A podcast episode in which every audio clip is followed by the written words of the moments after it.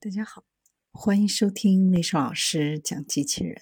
想孩子参加机器人竞赛、创意编程、创客竞赛的辅导，找丽莎老师。欢迎添加微信号幺三五三五九二零六八，或搜索钉钉群三五三二八四三。今天丽莎老师给大家分享的是：机器人打破现实世界的门，可以自主穿梭在不同空间。门对机器人来说就是不同的世界。机器人现在已经可以做很多事儿，但如果想让机器人自己打开一扇门并穿过门口，还是一个巨大的挑战。加州大学智能机器人和自主系统实验室的学生在三维数字模拟当中解决了这个复杂的问题。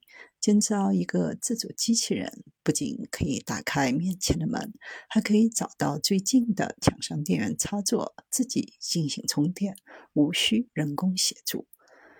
这个独立的简单进步，代表了对办公楼、机场、医院进行吸尘和消毒辅助机器人的巨大飞跃。研究人员通过扫描整个房间来创建 3D 数字模型，来解决这个问题，以便机器人可以定位门。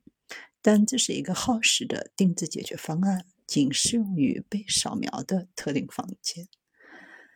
开发一种自主机器人为自己开门会带来一些挑战，因为门有不同的颜色、尺寸，还有不同的把手，可能略高略低。还有机器人必须知道要用多大的力打开门才能克服阻力。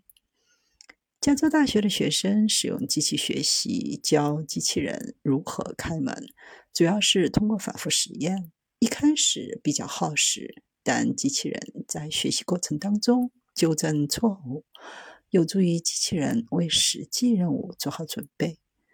机器人需要足够的数据和经验来帮助训练。对于使用基于人工智能的方法来完成现实世界任务的其他机器人应用程序来说，这还是一个巨大的挑战。挑战在于如何将这种学习到的控制策略从模拟转移到现实。在最初的实际应用当中，数字模拟通常只有百分之六十到百分之七十的成功率。